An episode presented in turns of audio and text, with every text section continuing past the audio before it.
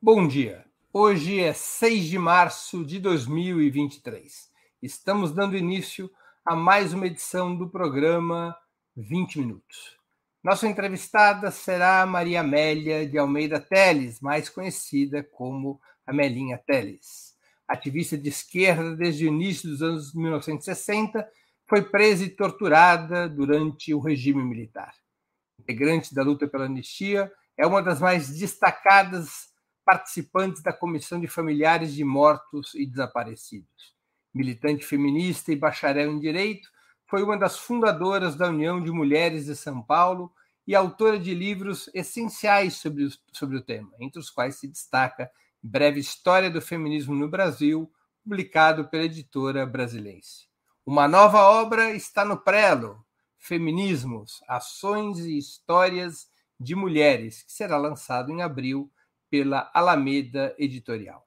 Não poderia haver melhor convidada para explicar à nossa audiência, na semana do 8 de março, o que é o feminismo e suas correntes principais, especialmente seu desenvolvimento na luta das mulheres brasileiras. Com vocês, em instantes, Amelinha Teles.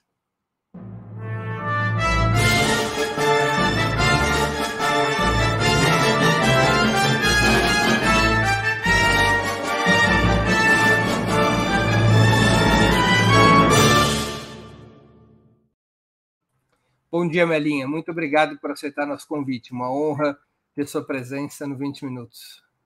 Bom dia, Breno. Bom dia a todos e todas. É um, um prazer muito grande estar aqui podendo conversar com você aí, nesse dia, às vésperas do 8 de março, né? quando a gente sempre tem aquela preocupação com a mobilização. É legal, legal. Amelinha, como é que nasce o feminismo como corrente de pensamento e movimento? Bom, o feminismo ou feminismos, né, nascem na é, no mundo ocidental no século XVIII para o século XIX, né? Assim, como uma corrente de pensamento é, com é, já a partir das experiências das mulheres, de mulheres revolucionárias, mulheres que lutavam por justiça social e que ah, nesse nesse movimento de luta perceberam que também estavam é, é, é, discriminadas, marginalizadas, oprimidas e mais exploradas por serem mulheres. Então, é, esse movimento nasce é, século XVIII, século XIX. Se a gente tiver como referência a, a, Revolução Francesa, nós vamos ver que ali é um marco histórico dos nossos feminismos, porque, do ponto de vista, é, usando esse conceito né, de mulheres que defendem os direitos das mulheres, porque nós vamos ver que na Revolução Francesa a declaração que foi produto dessa revolução, na verdade, ela estava voltada muito mais para a é, declaração dos direitos do homem e do cidadão, defendendo o homem, evidentemente o homem branco, o homem proprietário, né? Era só reconhecidos como cidadãos os homens acima de 21 anos, que eram, portanto, proprietários que podiam, acima de 21 anos, e proprietários é que podiam votar e ser votados. Então, ali, a Declaração dos Direitos do Homem, se a gente for estudar bem, perceber bem, ali é, entra, ela é adultocêntrica, porque não se fala em crianças nessa declaração, não se, é, ela é misógina, é sexista, ela é racista também, porque na Revolução Francesa já tinha pessoas pretas escravizadas na França e que não foram sequer. E, e a escravização dos povos africanos já era uma, uma luta em evidência no século XVIII, já era. É, a gente já vai ver vários movimentos assim que são visíveis é, no, no, mundo político ocidental e que não foram sequer reconhecidos. Então, do ponto de desse ponto de vista, assim, de um movimento com defendendo uma causa que é, nós, nós começamos ali defendendo o direito de voto, o direito de votar e ser votada, ser eleita também. E isso é um. E nós não podíamos votar, nem ser votadas, porque nós éramos mulheres. Então, uma causa muito específica. Né? Não era. É, todas as mulheres ali foram excluídas de participação política e a gente tem que lembrar da Olympe de Gouget, que ela vai ser, é, ela vai ser condenada à morte, ela vai ser é, guilhotinada, né? porque ela vai fazer a declaração junto com outras mulheres, lógico. Né? O movimento feminista e feminismo não nasce sozinho, tem que, tem que ter esse diálogo, essa participação, essa coletividade. Agora, ela vai, é, então, a Olympe de Gouget, que está aí na tela né, agora, ela vai ser é, guilhotinada, e é interessante que a, a, a sentença, que a condena, diz que ela se imiscuiu nos assuntos da República, esquecendo-se das virtudes do seu sexo. Olha só como é que é grave. Quer dizer, eu acho importante a gente trazer essa história entendeu? Pensar que nos dias de hoje, uh, o feminicídio, o Brasil é um dos países que mais tem feminicídio, né? O estupro ocorre é, de uma forma bastante intensa aqui no Brasil, inclusive contra crianças e adolescentes. Então, você vai ver que tem uma série de questões não resolvidas nos dias de hoje. Agora, mas naquele momento, na Revolução Francesa, você tinha uma, um feminicídio como você tinha o crime de Estado se as mulheres participassem da vida política. É, que não era nem considerado crime, né? Era como se o Estado estivesse fazendo a defesa da República, matar uhum. uma mulher para defender a República. Olha só, né? Uhum. Era o, o Estado se deu a esse direito, né, de exclusão a ponto de excluir é, da vida mesmo, né? Não é só é, é, conter os movimentos, mas é tirar a vida. Né? Ela, é, eu acho que é, é um símbolo muito forte nessa luta uh, feminista, né? É Agora forte. você falou, é, são os traços originais, os momentos originais do feminismo no mundo ocidental. A, é, o feminismo no mundo oriental tem sua própria história naquela época ou antes daquela época? Ah, com certeza. O próprio, o próprio feminismo ocidental deve ter outras histórias que nós temos que ainda que é motivo de pesquisa, buscar a nossa história, né? Agora, no, no Oriente, então, nos países africanos, nos países asiáticos e é, do Oriente Médio e, e, tudo mais, onde a gente conhece muito pouco a história, né, Breno? Nós conhecemos muito pouco a própria história nossa, quanto mais a história dos outros continentes, como é que as mulheres viviam.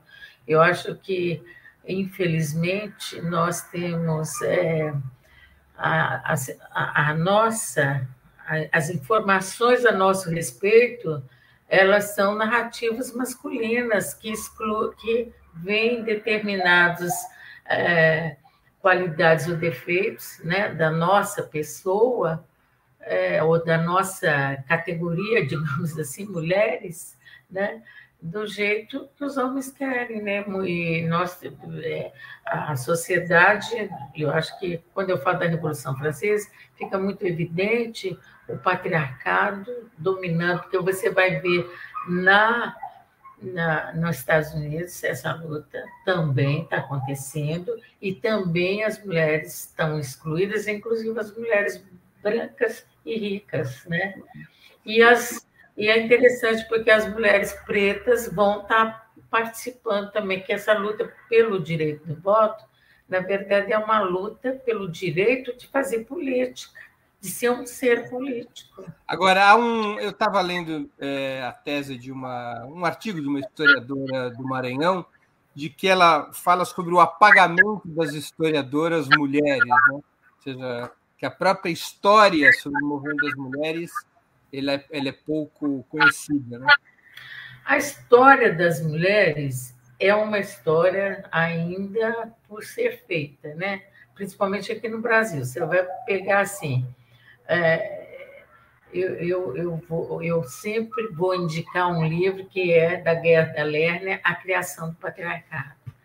Que, né, que a Gerda Lerner ela mostra o seguinte, que o, o um, os homens começaram a aprender a escrever, e, ao inventar a escrita, escrever e registrar sua própria história. Evidentemente que é dos homens é, poderosos, né? nem todos os homens estavam na mesma condição. Há uma desigualdade entre as mulheres e há uma desigualdade também entre os homens. Né? Isso é, é tem que ser é um dado que é importante para a gente ver como é que as coisas vão acontecendo, né? esse processo histórico mas a, a, ela, os homens começam a escrever sua história, registrar em 3.500 anos antes de Cristo.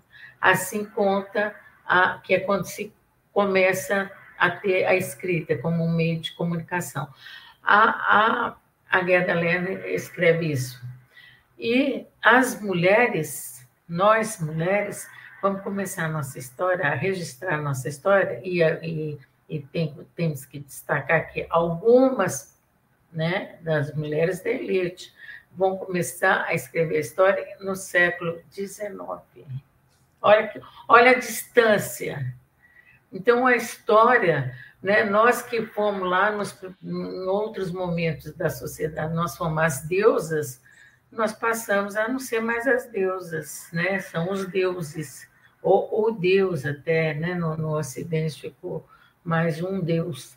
E, e isso é, é, não, não, se registrou e não se é, é as mulheres são apagadas, né? Então as historiadoras que estão é, reclamando disso, elas têm, estão cheias de razão.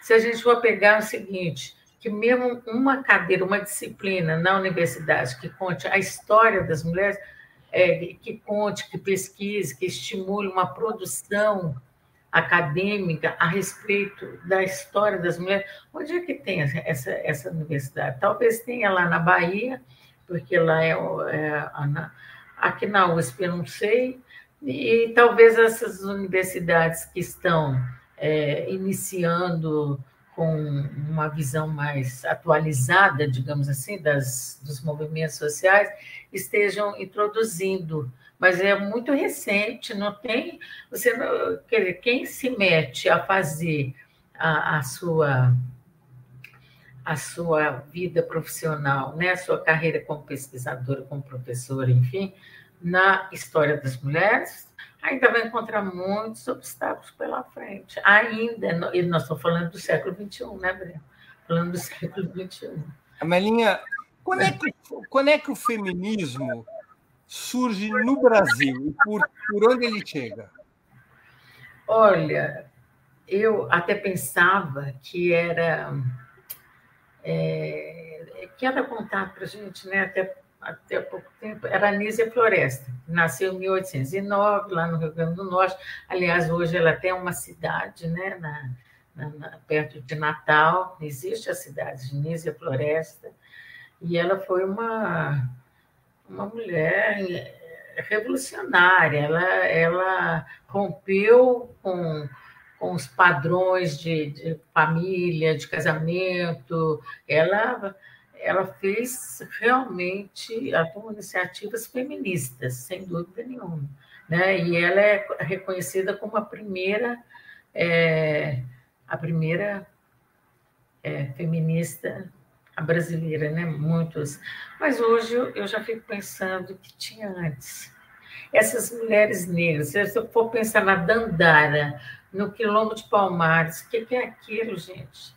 É, é, é aquela coisa, é, ela já era, entendeu? Ela estava ali defendendo seu povo, defendendo sua gente, é, solidária, atuando. Então, você vai pegar quantas, quantas quilombolas, quantas indígenas Recente, recentemente, não, mas teve um tempo um pouco, digamos, século XXI, porque é, eu sou tão velha que agora você tem, né, eu sou do século passado, você tem que situar aí.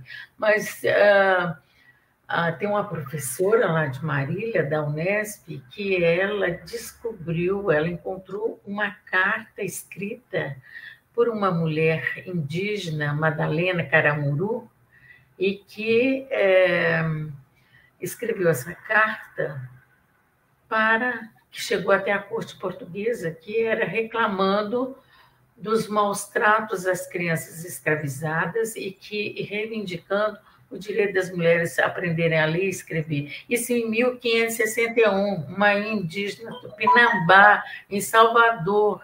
Olha só, gente, então essa mulher não é feminista? E ela, eu, eu sempre acho que quando tem um, um ato assim mais arrojado, mais, mais eh, para frente, é porque tem outras mulheres, outra conversou, olha, faz isso aí. Você sabe escrever porque ela era a única que sabia escrever. Ela era filha de um náufrago português que ensinou ela a ler e escrever em português. E ela escreve essa carta. E é interessante que tem uma resposta para essa carta, segundo a professora Arilda, né, que é essa pesquisadora, e ela fala o seguinte: a, a, as crianças serem maus tratadas é preciso dar um jeito, melhorar esses maus tratos, né, digamos assim mas que são é, as crianças indígenas e escravizadas. Mas é, mulher aprender a ler e escrever, não, isso é muito perigoso, não tem necessidade, entendeu? Porque ela vai fugir muito das obrigações dela. Olha só, 1561. Então, hoje, para mim, eu acho que nós temos que descobrir entre nós, estudarmos e pesquisar mais para ver quando é que começou esse feminismo. Porque eu acho que o feminismo começou desde que o patriarcado começou a se meter a besta de mandar nas mulheres, de querer controlar o corpo, a sexualidade, a vida, o pensamento das mulheres, a opinião. Teve mulher que se rebelou, nós somos rebeldes.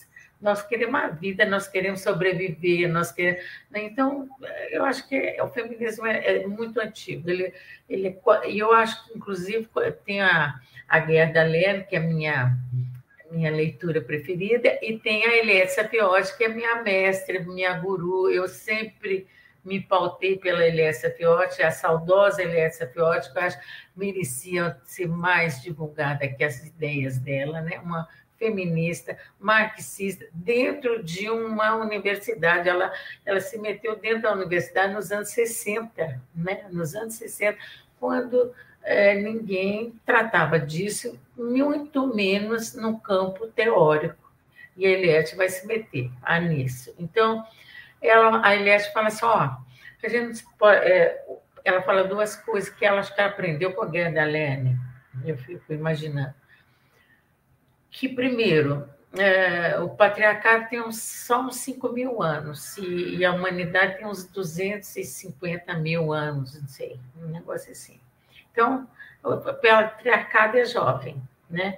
E segundo, ele só conseguiu, o patriarcado só conseguiu se impor, parece que dois mil ou três mil anos antes de Cristo, porque no mundo ocidental, né? Eu falo sempre que é o mundo ocidental, que nós temos que também abrir a mente para outras referências que nós não conhecemos. Mas ela ela fala assim, só conseguiu porque as mulheres são muito rebeldes, foi a força das mulheres. E está aí, está aí, né? Nesses, é, nesses dois mil e tantos anos né, aí, que nós estamos nesse mundo aí, é, se rebelando. Você vai pegar vários exemplos disso. Então, falar de feminismo no Brasil, eu até, até às vezes, para um efeito assim mais para simplificar, porque aqui nós estamos discutindo muito, né? mas para simplificar, eu falo, não, em 1852, é, quando fizeram lá aquele jornal, a, a, a Francisca Senhorinha, lá de, lá de Diamantina, lá Minas Gerais. E eu sou mineira, né, Breno? Você sabe que eu sou mineira, então eu fui Aliás, esse seu esse seu sotaque mineiro que você nunca você nunca, nunca perdeu? Nunca perdi. Não, eu, eu preciso dele para sobreviver. Minha mineirice, minha caipirice. Eu sou caipira e sou mineira. Então. Olha aqui, e eu é. conto aqui para a audiência que eu conheço a Melinha tem assim uns quase 50 anos. É, tem bastante tempo. É. E sempre mineirinha, né? Aí, então, é o seguinte, a Francisca Senhorinha Diniz, ela fez um jornal, que a imprensa feminista, é considerada imprensa feminista pela Academia de toda a América Latina, hein, gente? Eu vi lá no México defendendo a imprensa feminista brasileira do século XIX e falando dessa Francisca Senhorinha Diniz, porque ela resolve fazer um jornal para chamar as mulheres para a luta. Vamos ter o direito de voto, vamos ter o direito de educação, nós temos que aprender a ler e escrever, nós temos que uh, ir para a universidade, ter profissão. E, no, e ela falava isso porque as feministas que começaram na época dela, lá em 1850 e poucos, elas falavam para os homens, senhores, né, não maltratem suas mulheres, senhores, permitir que suas mulheres vão trabalhar, que suas mulheres vão para a escola. Ela não, ela não falava para homem, ela falava para as mulheres, mulher, vamos embora, vamos estudar. Então, ela tinha uma linguagem direta com as mulheres. Ela era uma mulher de elite? Deve ser de elite, né? Você sabe que a história dela, eu acho muito mal contada. Ela conta só dessa participação dela no jornal, mas como é que ela chegou no jornal? Porque ela fez o jornal, o sexo feminino, que chamava o jornal. E depois ela chama, quando tem a proclamação da República, ela chama da República do Sexo Feminino, ou Sexo Feminino da República, uma coisa assim, que é esse jornal. Mas ela chegou a vender 4 mil exemplares essa mulher é, gente, é inspiradora demais, é não? É essa aí, que é ela. É o sexo feminino, né? deve ser a, a Francisca Senhorinha Diniz. E é interessante, viu, Breno, que a gente vê uma mulher dessa, vê essa história tão rica, vê a imprensa feminista brasileira foi considerada uma das mais avançadas de toda a América Latina pelos pesquisadores aí da América, né, Latina e caribenha. E aí, o que, que essa Francisca ninguém conhece aqui no Brasil. Eu fui lá em Diamantina, um dia eu estava lá, e eu falei assim, gente, quem já ouviu falar em Francisca Senhorinha é, Diniz?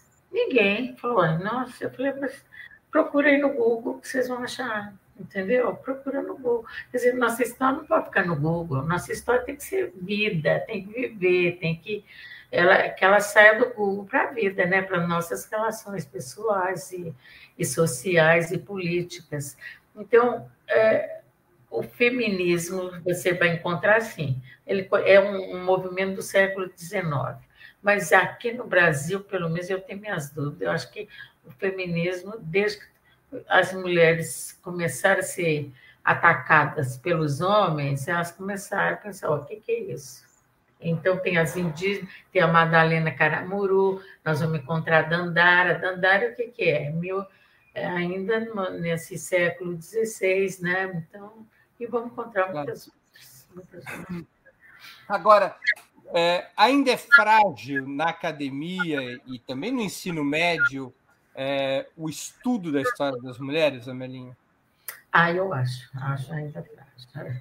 Eu, às vezes, eu ainda, eu ainda me choco. Eu, vou, eu, você sabe que eu sou de palestrar, né? De conversar, eu vou nas reuniões, vou lá e, e falo. E aí eu vejo uh, esse desconhecimento. Né? Uh, outro dia eu estava falando com o pessoal da educação. Falei, se você sabe que a a primeira lei que foi criada no Brasil, que permitia que as mulheres estudassem, foi em 1827. Aprender a ler e escrever, não é estudar, aprender a ler e escrever, né? Aí, quando. É... E, e, nesse ano de 1827 foram criadas duas faculdades de direito da, aqui do Lago São Francisco e lá de Recife, ou seja, para os homens. Os homens, enquanto a gente teve o direito, teve o acesso a aprender a ler, assinar um nome, que nem isso que o, pessoal queria deixar a gente fazer, né? Aliás, você pega o livro da Eliessa Fiotti, ela conta muito bem essa história, que a mulher na sociedade de classe, mito e realidade, que é a tese de doutorado dela, né? E ela vai, então, é, é, Quer dizer, enquanto as mulheres estão aprendendo a assinar o nome, os nomes já estão mandando, aprendendo como mandar no Brasil, porque o direito o que é? Para mandar, para fazer, para fazer política. Nós somos o poder aqui. Você pode ver que essa, é, essas duas faculdades, na, historicamente, era para elite, é elite mesmo. Agora, existe previsão na, na, na LDB, na Lei de Diretrizes de Base, em termos curriculares, de se estudar a história das mulheres? Não. Não. Não tem, tem essa previsão. Não, não. Aliás, Breno, você, me, você colocou um assunto que é muito atual. Nós, é, o, o, Brasil, quando é, os fascistas começaram a se mobilizar para é, tomar o poder e, cuidar do cuidar, vamos dizer, né, ofender, melhor dizendo, o aparato estatal, o que, que eles fizeram? Uma das coisas que eles fizeram foi lutar para tirar gênero do Plano Nacional de Educação. Tirar gênero quer dizer que toda essa discussão que nós estamos fazendo aqui não pode ser feita nas escolas. Está percebendo? Aí, o que, que vai. É, e, e substituir por quê? Por militarização, por autoritarismo, quer dizer, por relações hierárquicas, né, autoritárias. Quer dizer, nós, é, quando a gente conseguir trouxer, trouxer a história das mulheres para os currículos escolares, seja é, da creche, seja da universidade, nós vamos melhorar muito as relações humanas, né? as relações sociais. Essa, é, nós vamos quebrar com essa com esse momento, esses anos, né? pelo menos tem seis anos que nós vivemos sob intensa ameaça. Me, me, mesmo, mesmo nas faculdades de História, há pouco espaço para o estudo das histórias das mulheres? Não, tem, tem muita pesquisa né, sobre mulheres, sobre gênero, sobre sexualidade. Eu acho que, por exemplo, quando isso, nós. Isso avançou. Avançou, isso avançou. Agora, ainda não se dá o, o devido, não, não, ainda não se tem o lugar né, certo aí para a história das mulheres, porque eu acho interessante, sabe, pegar como é que a história das mulheres vem sendo escrita, como é que ela vai sendo registrada, você entendeu? E aí você vai vendo várias lacunas, quais as mulheres que conseguiram romper com esse processo, mulheres e homens que romperam, porque tem homens também que contribuem, né? Se, se eu for ver a própria, é, a própria luta sufragista, teve homens que apoiaram. E aqui nós temos um que é o Lopes Trovão, que era um médico lá do Rio de Janeiro, que ele vira constituinte, ele vai ser o único, a única voz lá naquela constituinte de 1891, né? Uhum. É, 1890, 91, enfim.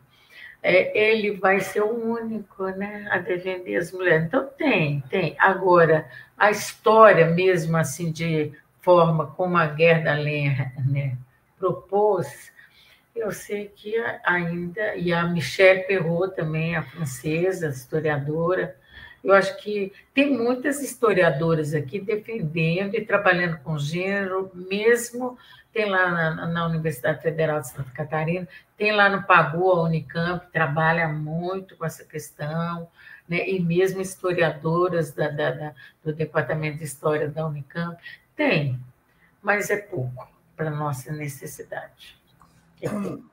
O sufragismo foi o primeiro movimento feminista de massa? Foi. E, ah, e é interessante, porque o sufragismo ele vai, pelo menos que, tem, que a gente tenha registrado, né? Vamos dizer assim. É o sufragismo nós temos registro. Tem aquele filme, né? Lá, as, as sufragistas. sufragistas né, né? Aquele filme em inglês, né? E é interessante aquele filme porque ele atualiza essa luta, porque existia uma, no início do século XX, final do século XIX, existia uma, uma discussão entre socialistas e feministas, que as feministas queriam votar e as socialistas queriam salário. Existia muito essa discussão, sempre motivos de, de briga que, de alguma forma... é conhecido o texto, os textos duríssimos de crítica da Alessandra Kolontai às sufragistas. Né? É. Então, isso aí é interessante que isso aí não foi resolvido, né? Que a esquerda traz até hoje, né? A esquerda precisa discutir melhor isso para resolver. Ela aparentemente ela fala que está tudo certo, mas não está.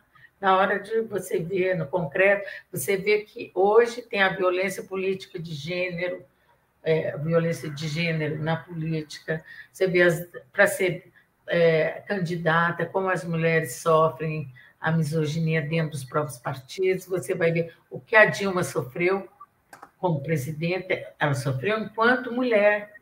Não estou falando, porque aí, aí se usa a nossa a nossa condição de mulher. Somos mulheres, então não temos habilidades políticas. É isso que eles querem dizer o tempo todo. E a esquerda também tem, entra nessa. E aí, por isso que eu falo, isso nasceu lá na, na luta sufragista, que diziam que a, a luta sufragista era de intelectuais e mulheres brancas. Mas esse filme aí mostrou as lavadeiras, e eu tô, atualmente estou muito interessada na história das lavadeiras, que também não se fala nada quase, e aqui teve tanta lavadeira, né? E tem, né? E aí é, eu acho que houve, eu acho que a, a Krupskaya, não, teve uma, a Krupskaya, a, teve uma comunista que colocou muito bem isso, uma delas lá. A, a Alessandra Kolontai, ela critica, né? A, a Alessandra Kolontai, ela, é, ela ficou até mais recente, né? Ela viveu mais, ela trouxe muitas questões do amor, que eu acho muito interessante, as questões do afeto, mas da, do voto, eu acho que a Krupskaya, a Inês Armand ou a Krupskaya, uma delas, é, e aí enfim, uma delas trouxe que a gente precisa de participar politicamente e precisa de salário. Ou seja, nós precisamos das duas coisas. Agora, uma coisa que contrapõe a outra, não pode ser contradição, assim, entendeu? Colocar assim, como se eu sou política, eu não quero salário, se eu quero. Não, não é assim. Então... Você fala é, em feminismos Seria possível identificar quais são as principais correntes do feminismo? Olha, até um certo ponto era possível, agora também é mais difícil, não é mais difícil, porque somos muitas. É, é... Ai, gente, uma historiadora falando aqui que ela está cansada com 66 anos. Olha, historiadora, você, Adriana Citino, eu, eu tenho 78 anos, não cansa não. Minha filha, nossa, nossa luta é essa mesmo. Você vai, você vai conquistar jovens para escrever nossa história. Você vai ler nosso meu livro agora, que eu vou lançar, você vai ver. Nós vamos conquistar. Eu vou, eu vou estar junto com você. Vamos sim. Então, é, os feminismos são muitos porque é, são muitas experiências diversas. Tem a desigualdade de classe, tem a desigualdade de raça, etnia, tem a desigualdade social por uma série de razões, regional. Né? Eu mesma sou mineira. Você sabe que aqui em São Paulo é difícil, as pessoas acreditam. O, ainda tem esse regionalismo, né, que te coloca como se você, a ser mineira, você não sabe das coisas.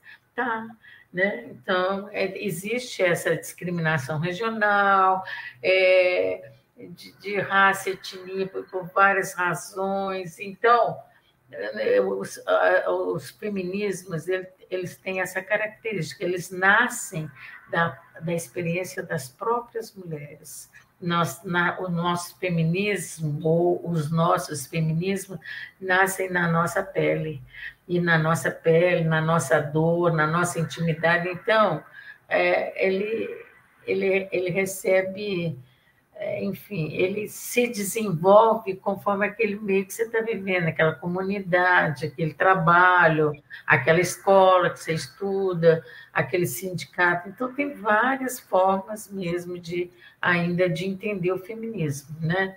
Ele não é único, não é um movimento único. Agora, a minha... As vertentes, é, as vertentes ideológicas tem muito, só para concluir, viu? É, claro. que eu falo demais, né? Eu acho. Não, imagina. É, é o seguinte: as vertentes, elas têm várias vertentes, tem a vertente do, do, do, feminismo radical, que eu não gosto, acho que eu nem chamo de feminismo radical, você quer saber? Porque é, é, radical sou eu, eu acho.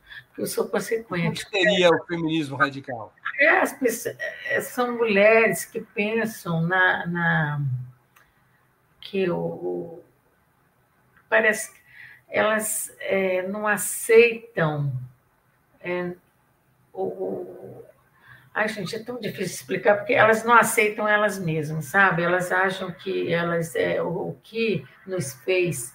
A, a, gente vive falando que as diferenças biológicas não podem nos desigualar. Somos diferentes biologicamente, mas somos iguais em direitos e tal. Elas acham que as diferenças biológicas é, têm que ser preservadas, no sentido assim, tem que nos desigualar, entendeu? Elas acham que é, a questão do. Elas confundem o patriarcado com o sexo masculino, tá entendendo? Então, tem muita gente que tem o sexo masculino e está discutindo o patriarcado e está procurando até desconstruir esse patriarcado. Mas elas são muito radicais nesse sentido. Elas acham que só as mulheres é, que defendem o sexo feminino, inclusive elas não aceitam as trans, as mulheres trans, elas não aceitam os homens, elas é, fazem campanhas para acabar com a prostituição. Quer dizer, é, é, eu não, não, eu acho que esse feminismo, eu não chamo de feminismo isso, não, não chamo. Mais radical. E tem gente que se aproveita, né? Eu acho que tem isso, tem, né? Tem mulheres que não estão nem aí com as outras mulheres, que exploram outras mulheres, mas que se dizem feministas. Tem. Mas essas, o, o importante que eu acho é a gente ter o feminismo. Eu hoje eu defendo esse feminismo interseccional. Essas intersecções de raça, etnia, classe social, isso tudo interfere na nossa maneira de ver o mundo e de viver o mundo, nas nossas condições. Então, eu sou uma feminista interseccional nesse momento. Agora, Amelinha, o feminismo é sempre de esquerda ou existe feminismo de direita? Olha, o feminismo ele nasce com a esquerda, ele nasce com as trabalhadoras. Se você for pegar o feminismo, quem traça a grande massa, o sufragismo foi um movimento de massa, mas a grande massa mesmo é a classe trabalhadora feminina, né?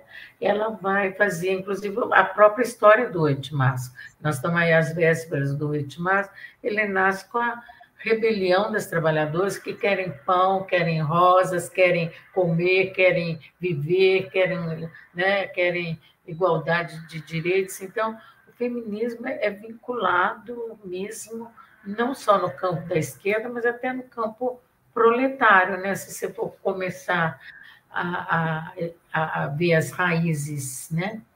E mesmo as feministas não proletárias, elas procuraram até se proletarizar, né, para serem feministas, né? Teve muitas né, que fizeram isso. Então, o feminismo ele é complexo mesmo, não dá para explicar em em poucas palavras, né? Eu entendo isso, porque ele é, é, mais da metade da população são mulheres no mundo inteiro. E dois terços do trabalho do mundo são realizados por mulheres. Quer dizer, que quando você fala em proletariado, você tem que ver uma cara, cara de mulheres, né? E no Brasil, cara de mulheres pretas. É isso, proletariado.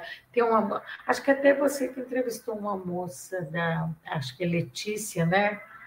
Como é que é o nome? Letícia Parker, que ela fala, proletariado brasileiro é feminino e preto. Eu acho isso perfeito, é a síntese perfeita da, do que da nossa realidade. Existe um feminismo marxista, socialista e um feminismo liberal? Ah, existe, né? Existe, está aí, a gente vê, nossa, ele está constantemente aí na, presente. O, o feminismo marxista, ele está se formando, ele está se forjando, ele ainda é, ele tem dificuldades, assim, enquanto movimento de massa, estou falando enquanto movimento maior do que os partidos e os sindicatos. Né? Ele tem é, uma dificuldade assim de, fazer essa articulação das várias opressões, né? fazer essa articulação. No, no, no, tanto no pensamento quanto nas ações práticas. A gente vê isso. Eu vi muito isso no, lado marxista, no lado feminismo socialista, de criticar, é, não muito, mas eu vi, criticar o movimento Ele Não. Como, como que nós somos criticadas por aquele movimento? Por mulheres feministas é, que se é, reconhecem como marxistas. Então, há né, um, essa é ainda a dificuldade. Agora, o feminismo liberal está aí na mídia, né? ele está batendo todo dia, né? ele ele trata das questões políticas como se fossem questões pessoais, né? como se fossem questões individuais, quer dizer, você que resolve sua vida, né? não tem, não precisa mudar tanta coisa, né? E nós já queremos mudar muito mais, né? Nosso, nosso feminismo é um feminismo popular que nós temos necessidade de mudanças. Então há, há esses movimentos e eles estão o tempo todo em disputa, nós estamos vivendo exatamente esse momento, né? É. Agora, qual, do ponto de vista teórico, qual seria a grande diferença entre o feminismo socialista e o feminismo liberal? Ah, do ponto de vista teórico, eles é, é, o, o, talvez o feminismo liberal nem nem porque o, os, a questão é, da, é, o que causa a opressão e a exploração das mulheres. O que mantém é o patriarcado.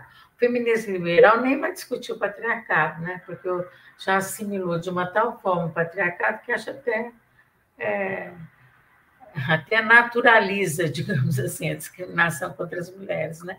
O feminismo liberal acha que as mulheres são mais frágeis mesmo, né? que elas precisam de um de um suporte masculino para sobreviver, né? Então é outra é outra pegada, gente, é bem diferente a coisa, sabe?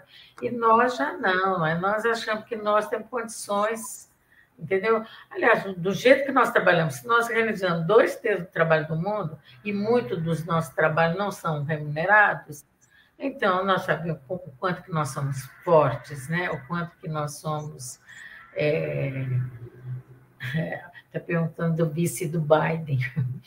Alguém perguntando do vice do Biden. Oi, gente, o pessoal está pensando que eu sou da política internacional, Kátia, mas vamos discutir sim. Não, é, é, hoje ficou, inclusive aproveitando a pergunta da Kátia, ficou é, uma maneira, uma estratégia né, política da burguesia, do grande capital, põe mulher põe até mulher negra, né, para ficar é, é, a, a, a, essa, essa, essa vice do Biden, que eu até esqueci o nome dela, mas ela é uma. Kamala Harris. É, ela é, ela é uma. A Kamala Harris, né? Ela é. Ela foi do judiciário, ela, a Angela Davis, ó.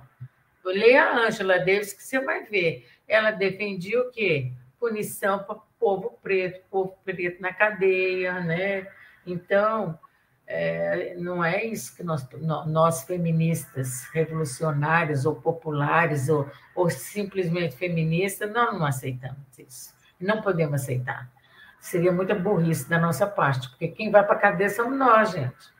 Esse negócio de defender cadeia, você tem que defender para os crimes de lesa humanidade. Aí é outra coisa entendeu? Agora, ela não, você vê o que, que é a justiça nos Estados Unidos, o que, que é, entendeu? O que, que é a justiça? É uma justiça que persegue, que é, aceita o tempo todo a, a repressão às pessoas negras. É impressionante. E o Brasil está igual, né?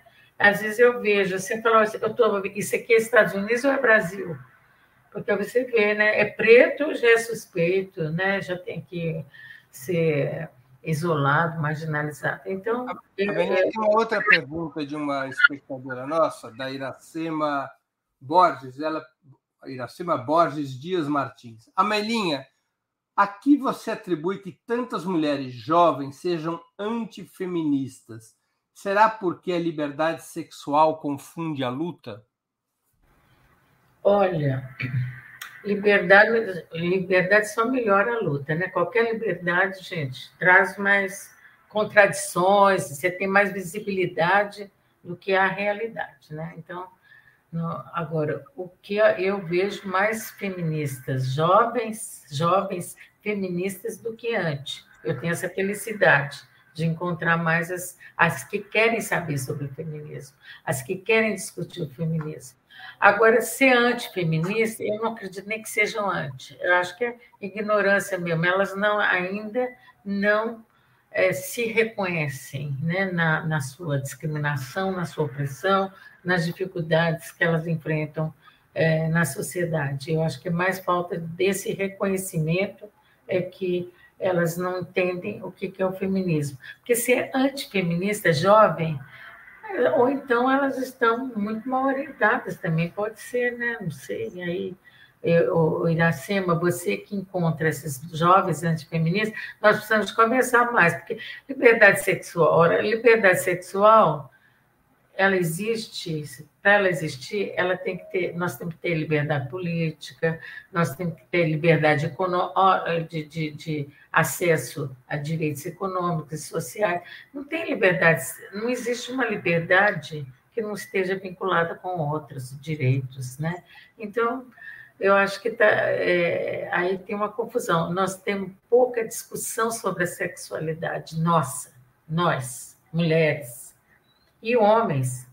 Na escola tem que ter essa disciplina, educação sexual, educação da sexualidade, falar sobre isso, entendeu? O que, que isso representa, o que, que isso tem que ser falado. Eu acho que é, como é que você pode acessar né, uma liberdade sexual se você não conversa sobre isso?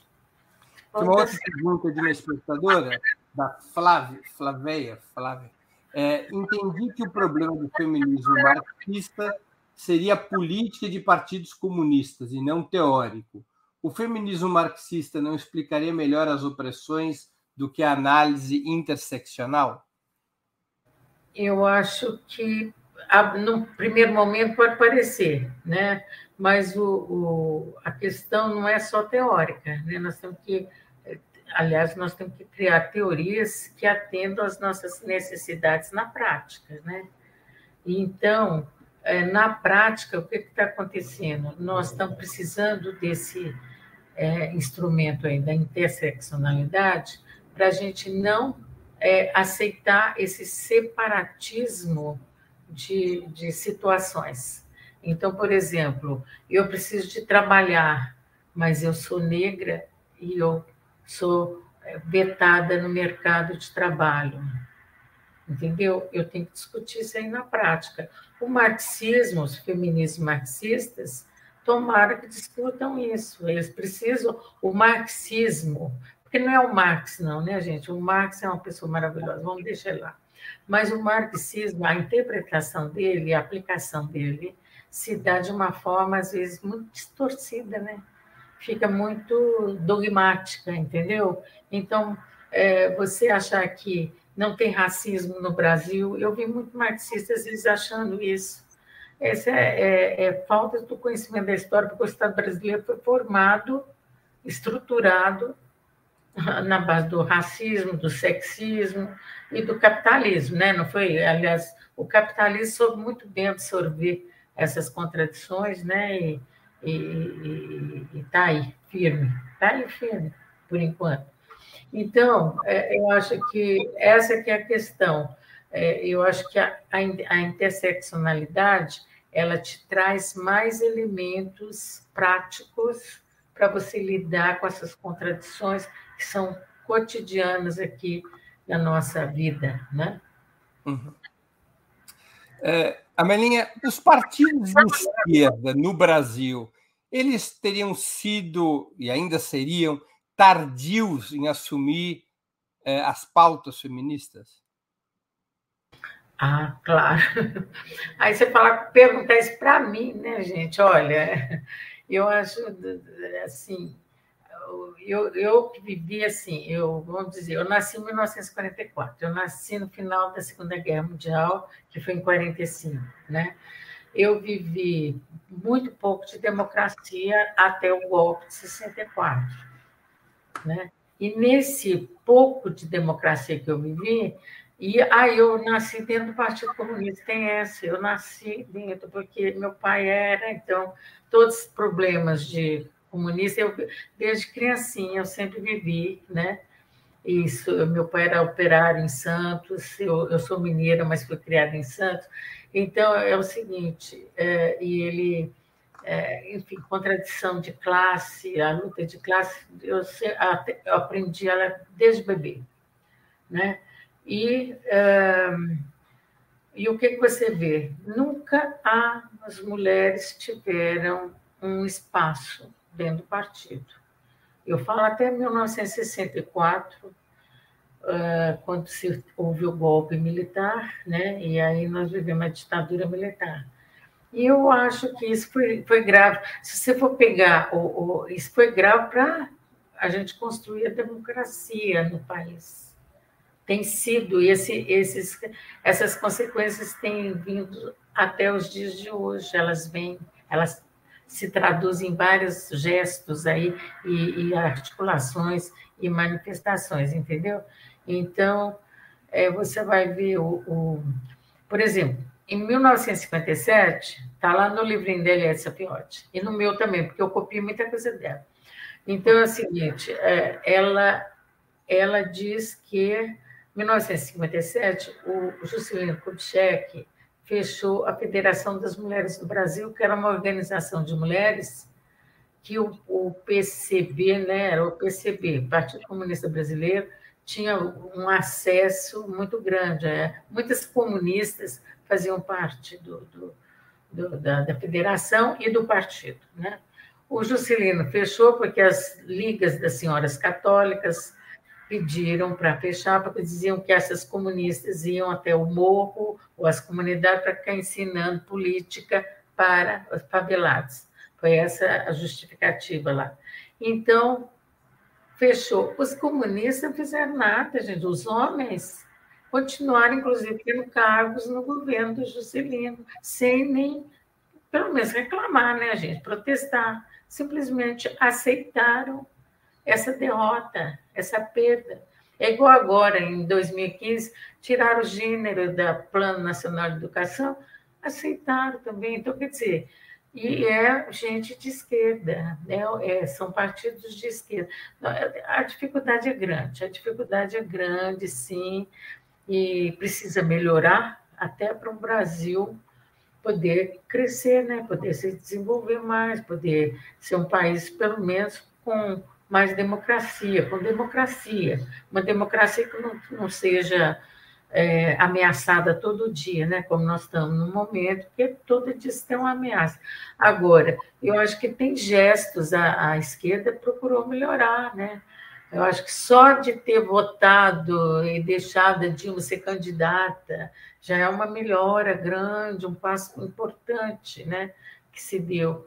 Então, é, é, um processo, é uma luta. Mas não, não, a gente não pode dormir de touca, não podemos dormir de touca. Tem uma outra pergunta da, do Fernando Castro, que contribuiu com o Superchat. Queria agradecer ao Fernando. Qual o papel das religiões no ataque ao feminismo? Bom, as religiões patriarcais, né? Todas elas vão estar atacando, porque nós feministas nós temos uma perspectiva libertária, emancipatória. As mulheres podem, devem eh, fazer o que elas acham, escolher sua vida, ter autonomia, ter esse direito de escolha, de, de participação, de atuação, né? E as religiões patriarcais, elas ainda veem as mulheres como uh, submissas e, e como as guardiãs da família, uma família que a gente nem entende bem o que é essa família que muitas religiões pregam, né? Porque a família é um, devia ser um, um grupo de pessoas né, que vivem ali, que convivem, que uma é solidária com a outra e, e, e constrói ali um ambiente familiar. Né?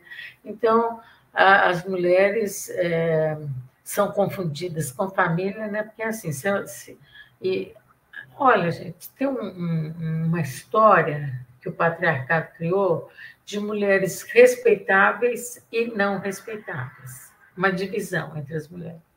E as religiões contribuem muito para isso, né? Quer dizer, fica as religiões patriarcais, eu não estou falando de todas as religiões, mas aquelas que estão sob o patriarcado e que não fazem nenhuma leitura crítica da sua própria construção, porque nós estamos sob a influência do patriarcado, nós todas, inclusive nós feministas. Quem dera se a gente não tivesse. Assim como nós estamos sob o patriarcado, é o capitalismo, nós estamos.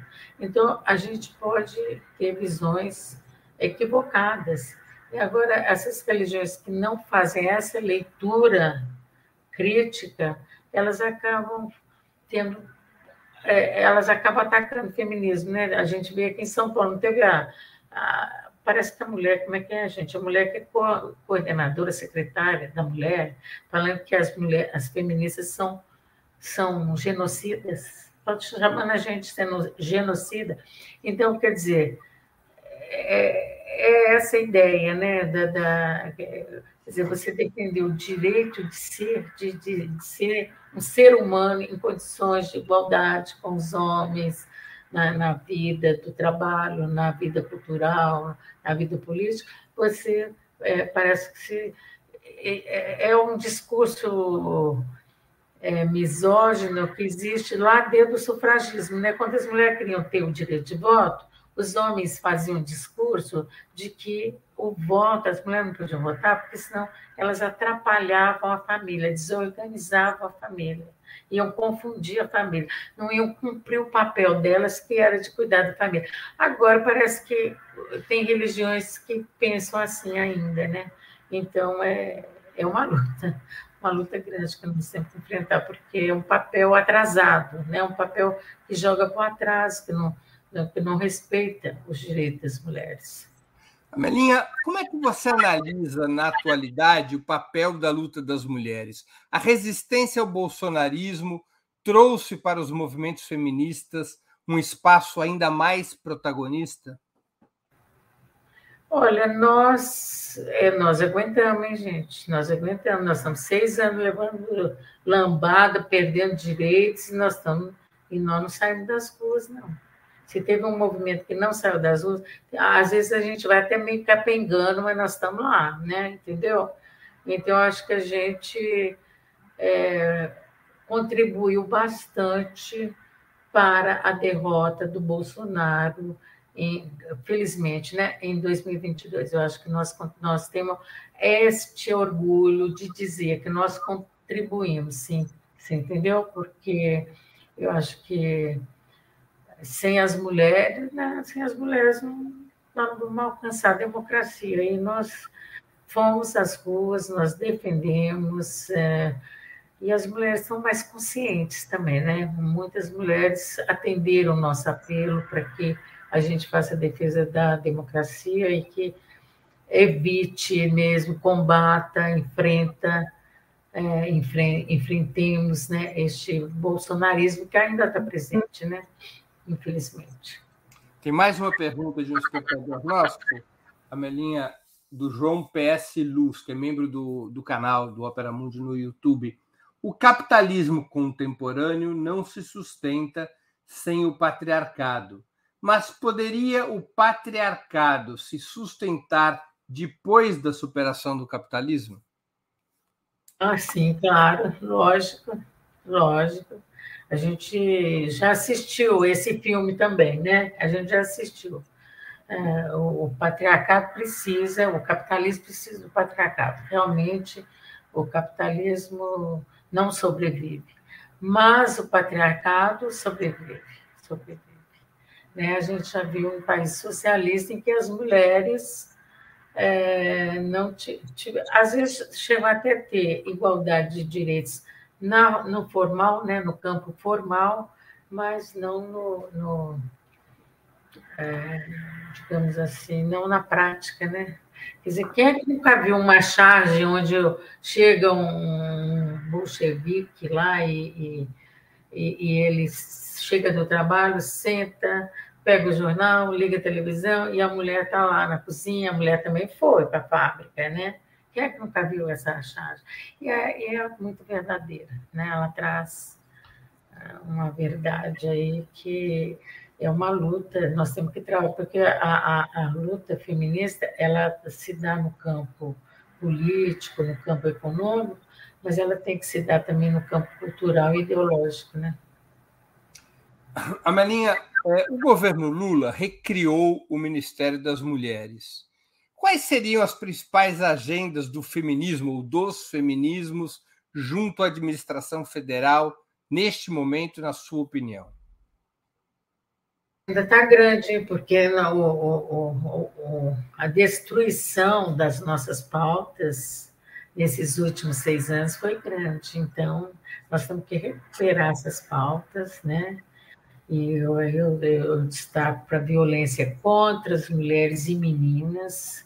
Né? O Brasil é um dos campeões do feminicídio, do estupro, do abuso sexual contra crianças que nós vimos assim, sabe que tem por ano 20 mil é, adolescentes e crianças são mães aqui no Brasil, se tornam mães vítimas do estupro. Quer dizer, nós temos que ter esse serviço de atendimento ao direito das mulheres e crianças, infelizmente crianças, porque criança era para estar tá brincando, né? criança nunca era para pensar em mãe. Mãe, ela seria quando adulta, se quisesse. Agora, essa, essa serviço de aborto legal, esse serviço que nós temos que ter. No Brasil, nós temos direito ao abortamento por lei, né, em três situações, que é o risco de vida materna, que é a gravidez resultado de estupro, né, e sendo com menor de 14 anos, vai ser sempre é, a violência presumida, né, é considerada, e no caso do é, feto com anomalia, né, anomalia fetal. Então, esse serviço foi todo destruído aí pelo Brasil afora. Não, a gente não viveu o escândalo o ano passado e, o, e, e aí das crianças que tinham que abortar para defender suas próprias vidas e, e, e a sua saúde, né? E, e, e, que não encontraram. Quer dizer, então nós temos, eu acho que essa pauta da violência ela tem que se estender para a área da saúde, para a área dos direitos humanos e tem que ser uma pauta importantíssima. Tem uma outra pauta que o próprio governo levantou agora, que é a igualdade salarial, né? Porque historicamente nós nunca tivemos salário igual ao dos homens, nunca, nunca é uma vergonha, é uma vergonha. Nós temos, a, a, nós tivemos a luta da Constituinte, Constituição garantindo isso. Na, nós temos isso na lei, mas na prática nós não temos.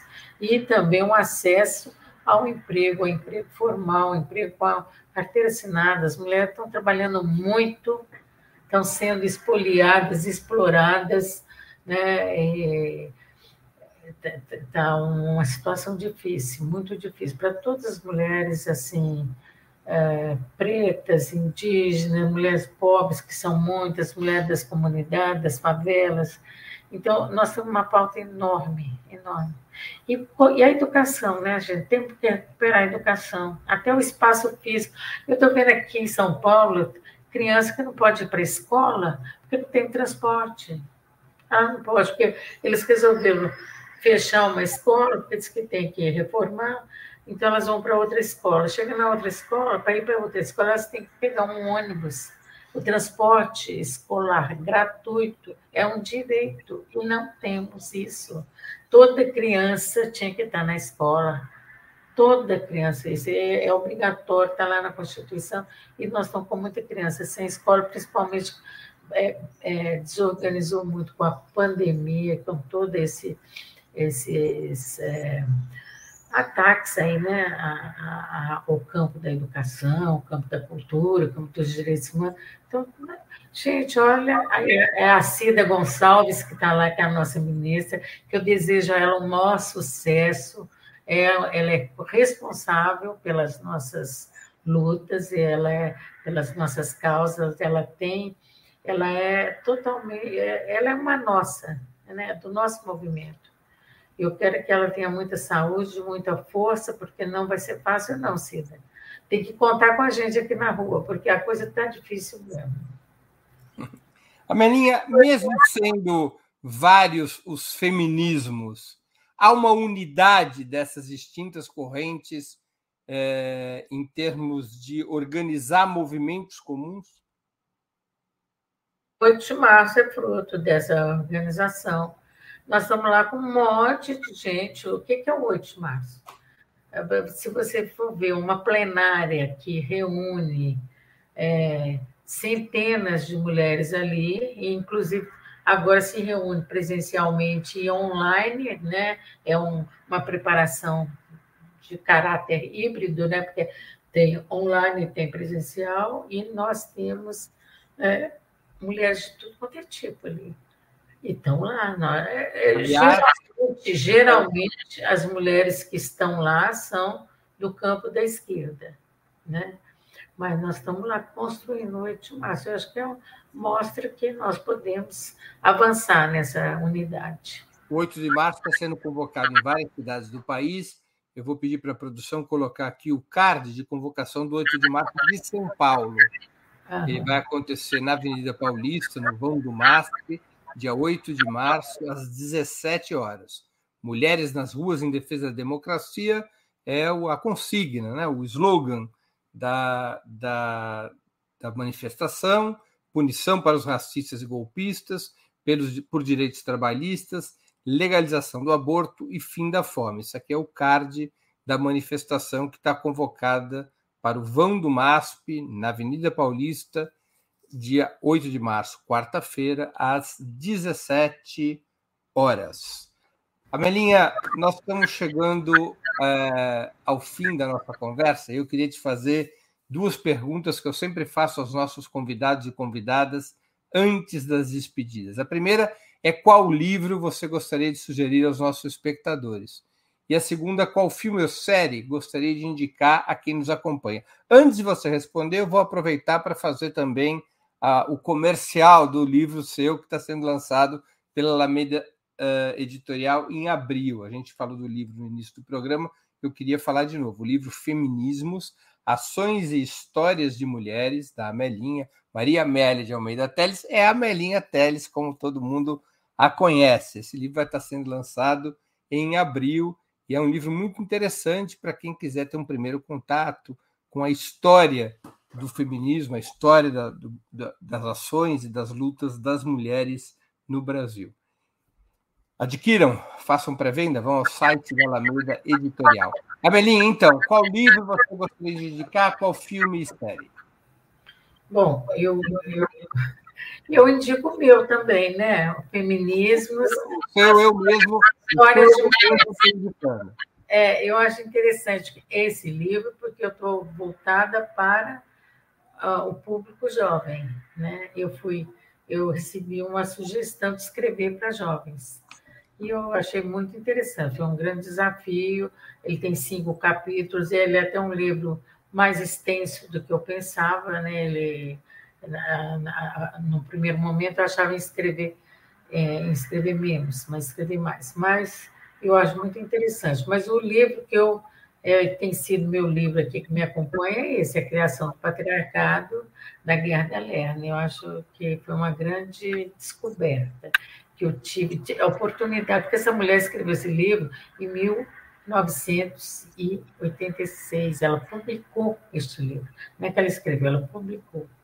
Né? Ela morreu em 2013, e no Brasil só apareceu em 2019, pela Cultrix, né? que fizeram a a edição em português. Então, é muito, muito bom. E é, você falou de que mais de filme? Filme e série, isso. eu, eu, eu, eu proponho a Argentina 85. porque nós não podemos esquecer o passado. Eu, quando falo tanto em história, história, gente, o passado, ele está aqui dentro do presente o tempo todo. E nós temos que resolver as questões pendentes. Nós temos que pensar na punição aos torturadores, estupradores e assassinos né, de militantes políticos, homens e mulheres, na época da ditadura militar. Nós temos que pensar também no, no, no nos genocida atual, né, que também tem, deve ser devidamente investigado, processado, não fazer como eles fizeram com a gente na ditadura, nem processava, já era condenada antes de ser até investigada. Né? Agora, é, então, eu acho que a Argentina, 1985, é um filme que eu digo. Amelinha, eu queria agradecer muitíssimo pelo seu tempo e por essa conversa tão interessante e informativa na semana do 8 de março. Muito obrigado por ter aceito o nosso convite. Eu que agradeço, viu? Achei muito bom estar aqui com você, com essa turma toda. Eu vi tanta gente aí participando, eu vi a Chuma, saudade dela, que ela está lá no Rio. Eu, eu enfim, é, eu vi muitas amigas aqui entrando aqui também. Muito obrigada por essa oportunidade. Obrigada, Melinha. Também agradeço a todos e todas que assistiram a esse programa, em especial aqueles que puderam fazer contribuições financeiras ao nosso site e ao canal de Ópera Mundi no YouTube. Sem vocês, nosso trabalho não seria possível e não faria sentido. Um grande abraço a todos e a todas.